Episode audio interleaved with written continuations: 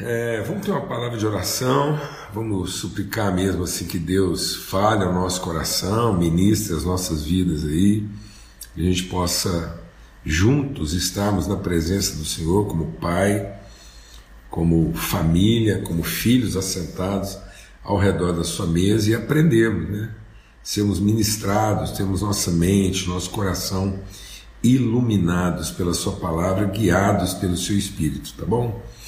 Pai, muito obrigado pelo teu amor, obrigado pela tua bondade. Oh, Pai bendito. Muito obrigado pela tua graça, tua misericórdia, teu favor e a tua fidelidade tratando, limpando, moldando nosso coração, nos sustentando, nos dirigindo, nos exortando, nos corrigindo.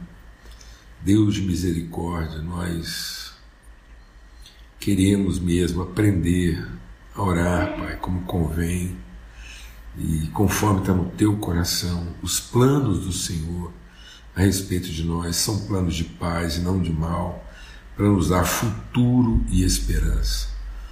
E nós queremos mesmo, sim, ser ministrados, Pai, sermos ministrados nesse entendimento da perfeita harmonia contigo, nosso coração junto com o Senhor e orando conforme a direção do Teu Espírito. Pai, em nome de Cristo Jesus, nós clamamos a Deus. Amém. Pronto. Então a gente está meditando aqui sobre. Nós vamos estar conversando aqui né, sobre esses encontros com Deus e o que, que as pessoas colocaram diante de Deus e tiveram assim suas orações, né? Prontamente atendidas, ouvidas. Né? O que, que é isso? Né? Essa, esse diálogo com Deus para a gente poder discernir algumas coisas nós podemos ter certeza que, se colocadas diante de Deus, estão exatamente de acordo com aquilo que é o coração de Deus. Então, aqui em 1 Reis, no capítulo 3, é o encontro de Salomão com Deus. Diz assim, ó. É, Salomão aliou-se a Faraó, rei do Egito, casando-se com a filha dele. Ele a trouxe à cidade de Davi até terminar a construção do seu palácio e do templo do Senhor e do muro em torno de Jerusalém. O povo, porém, ainda tinha é, ainda sacrificava nos lugares sagrados, pois ainda não tinha sido construído um templo em honra ao nome do Senhor. Salomão amava o Senhor, o que demonstrava andando de acordo com os decretos de seu pai Davi, mas oferecia sacrifício e queimava incenso nos lugares sagrados. O rei Salomão então foi a Gibeon para oferecer sacrifício, pois ali ficava o principal lugar sagrado, e ofereceu naquele altar mil holocaustos. Em Gibeon, o Senhor apareceu a Salomão num sonho à noite e lhe disse: Peça-me o que quiser e eu darei a você. Salomão respondeu: Tu foste muito bondoso com teu servo, o meu pai Davi, pois ele foi fiel a ti, foi justo e reto de coração. Tu mantiveste grande bondade para com ele e lhe deste um filho que hoje se assenta no seu trono.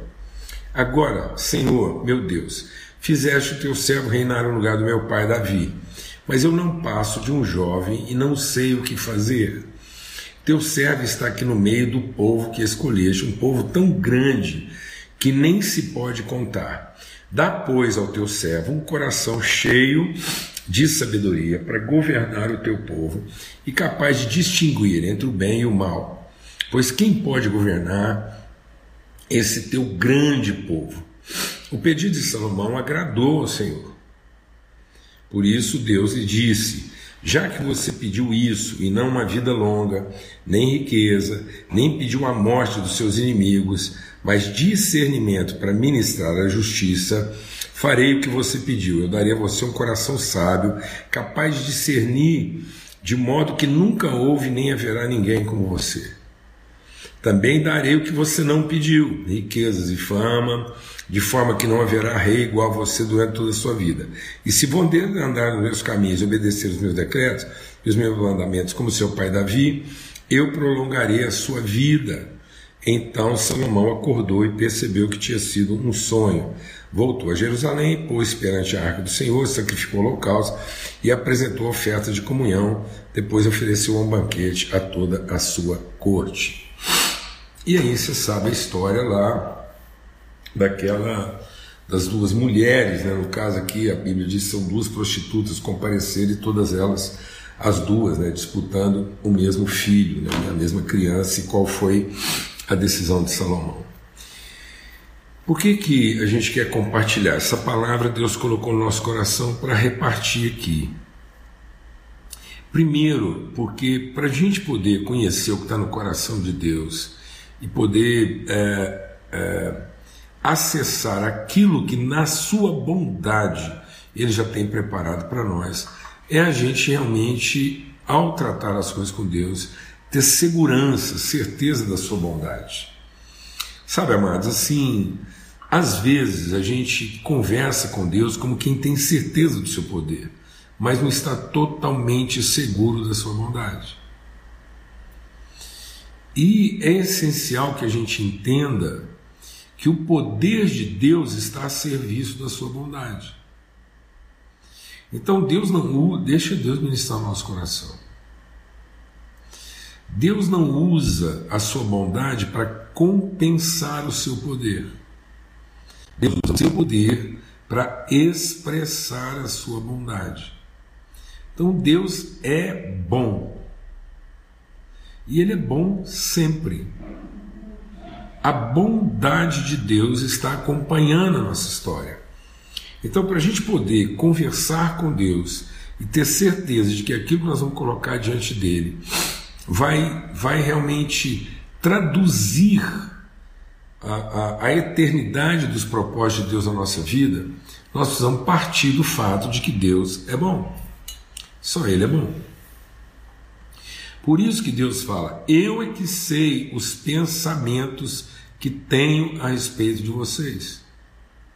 São pensamentos de paz e não de mal, para lhes dar futuro e esperança.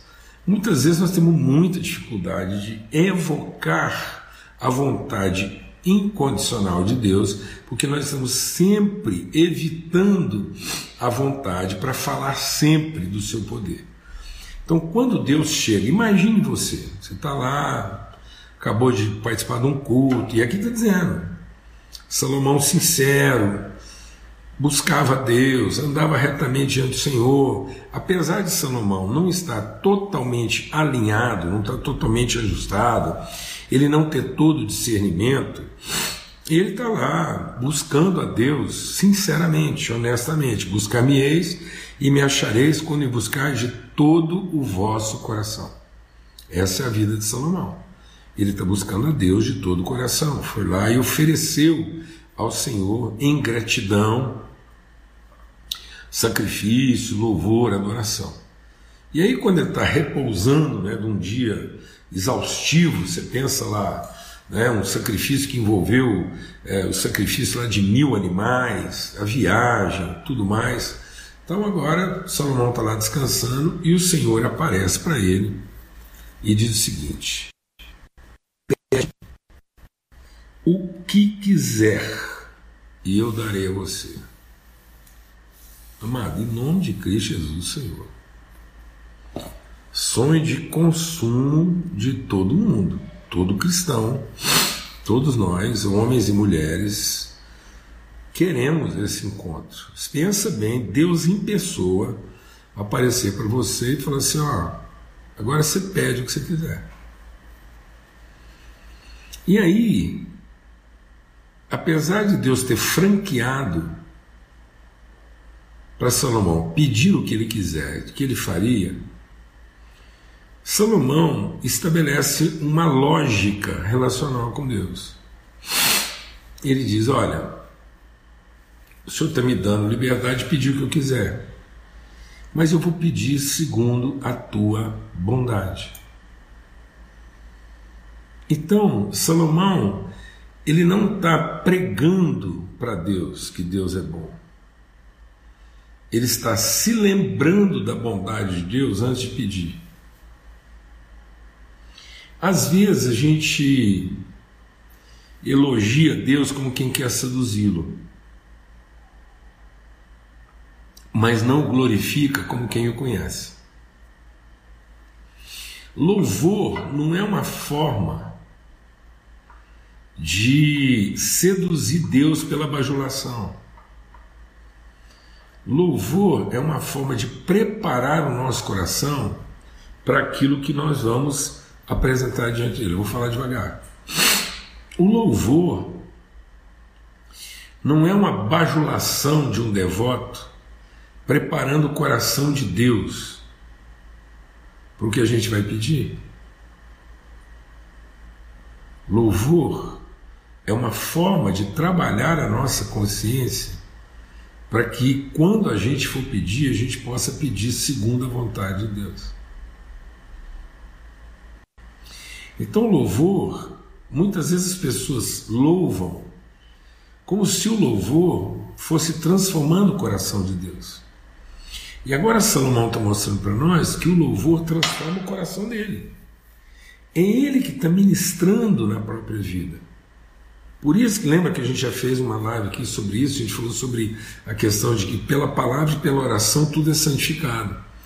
Então, a, a oração ela é uma relação bendita, ela é uma relação segura com Deus, porque antes da gente introduzir a petição, nós devemos ser ministrados na palavra de Deus, para que ao pedir a gente possa pedir com fé. E fé não é a expectativa do que Deus fará. Fé é a certeza do que de fato nós precisamos pedir. Vou falar devagar. Fé não é a expectativa do que Deus fará. Fé é para que eu não me desvie daquilo que é o propósito de Deus quando eu for pedir. Então, quando Salomão está falando da bondade de Deus para com o pai dele, falando da bondade de Deus para com ele, falando da inexperiência dele, da juventude, ele está meditando na palavra, ele está meditando na sua própria história, para que ele saiba o que pedir. Porque não é porque Deus franqueou para ele qualquer pedido que ele vai pedir qualquer coisa.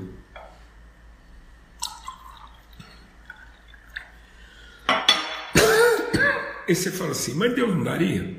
Daria. Eu penso que se Deus, se Salomão tivesse pedido dinheiro, Deus tinha dado. Porque Deus falou, pede o que quiser, eu vou te dar. Se Salomão tivesse pedido saúde, Deus ia dar. E se Salomão tivesse pedido poder, Deus ia dar. Mas Salomão não queria deixar Deus ministrar o seu coração, ao nosso coração. Salomão não queria pedir o que Deus pode dar. Salomão queria pedir o que Deus quer dar. Às vezes, amados, nós estamos louvando a Deus como quem quer seduzi-lo, para no fim pedir de Deus o que ele pode dar. Mas o grande segredo da oração é ministrar à nossa própria alma um tal conhecimento de Deus, para que, fundamentado no conhecimento que nós temos de Deus e na segurança da Sua bondade, a gente não peça o que Ele pode dar, a gente peça o que Ele quer dar. Quando Deus aborda Salomão e fala: pede o que você quiser e eu te darei. É, que como, é como se Salomão pensasse assim: bom, Deus está me oferecendo para pedir para Ele o que eu quiser, mas eu não quero pedir o que eu quiser. Eu quero pedir conforme Ele quer.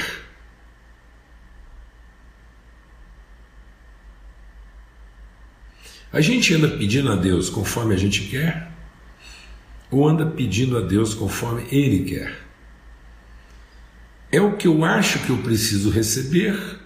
Ou é o que eu tenho certeza que Ele quer me oferecer? E quando Deus vai, quando Salomão vai ministrando essas coisas diante de Deus, ele vai falando da bondade, aí ele fala da inexperiência dele, da juventude, da sua impotência, e ele diz: Bom, o meu maior desafio, eu penso que Salomão está indo por essa linha, o meu maior desafio não é saúde.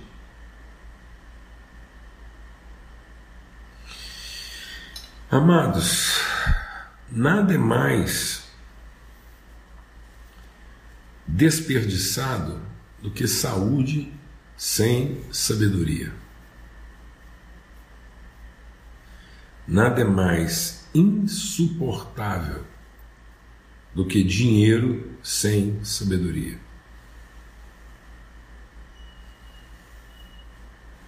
E nada é mais opressor do que poder sem sabedoria.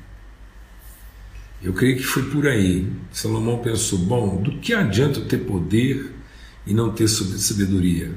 Uma pessoa poderosa que não é sábia é opressora. Uma pessoa que é rica, com muitos recursos, e não é sábio, é insuportável. E nada é mais frustrante do que uma pessoa saudável, longeva, que dura muito, mas não cumpre um propósito. Então, saúde sem sabedoria é desperdício. Dinheiro sem sabedoria é opressor. E poder sem sabedoria é cruel. Pessoas poderosas que não têm sabedoria são cruéis. Pessoas ricas sem sabedoria são despóticas, são corruptas, são perversas. E pessoas saudáveis, sem sabedoria, são equivocadas Há um equívoco na longevidade sem sabedoria. Há uma há uma há um abuso, há um assédio moral, ético em pessoas ricas sem sabedoria. E há crueldade a violência, truculência das pessoas poderosas sem sabedoria. Por isso que Salomão disse: Sabe uma coisa, Deus, eu quero sabedoria. E sabe por que eu quero sabedoria? Porque lidar com o ser humano, independente de quantos seres humanos sejam, é multidão. Salomão aqui está revelando uma coisa interessante, está dizendo para nós o seguinte: meu irmão, quando a gente tem que lidar com alguém mais que não seja a gente, qualquer que seja o número dessas pessoas, é multidão. Você sabe o que eu estou falando. Muitas vezes a sua esposa, o seu marido, é, se apresenta para você como se fosse uma multidão. Às vezes você tem um filho, dois, três, quatro, não interessa quantos filhos você tem, mas filho é uma multidão. Amigo é uma multidão. Basta ter um amigo que você está lidando com a multidão. Basta estar tá casado que você está lidando com a multidão. Ter filhos, você está lidando com a multidão. Sócio, sócio é multidão. Todas as relações humanas nos apresentam para uma multidão. Porque ou é uma multidão de interesse e pensamentos através de muitas pessoas, ou é uma multidão de emoções, sentimentos e inconstâncias na vida de uma única pessoa. Quando você pensa que você está conhecendo uma pessoa e está resolvendo e está tratando a vida dela, aquilo que você fez ontem muitas vezes não faz mais sentido hoje, é uma multidão. Então, o Salomão entendeu que lidar com pessoas na vida é preciso mais do que saúde, é preciso mais do que dinheiro, é preciso mais do que poder, é preciso sabedoria, sensibilidade, discernimento, percepção. Mais do que é, é, é uma vida longa, mais do que recurso, mais do que controle. Nós precisamos ter discernimento, sensibilidade, sabedoria. Amém. Em nome de Cristo Jesus, o Senhor. E aí, o que é curioso? Quando Salomão pede sabedoria, Deus disse para ele: Porque você me pediu sabedoria e não pediu nem saúde, nem dinheiro, nem poder, eu vou te dar toda a sabedoria que você precisa e ainda vou te dar toda a saúde, todo o dinheiro e todo o poder. Lembre-se que quando Jesus estava no deserto, o diabo foi visitar Jesus no deserto e ofereceu o que para Jesus vencer a tribulação do deserto? Sabe o que, que o diabo ofereceu? Saúde, pão para comer, riqueza, todos os bens desse mundo e poder. O diabo sempre vai estar oferecendo para você resolver suas dificuldades com saúde, dinheiro e poder. Sendo que, na verdade, tudo que nós precisamos é sabedoria.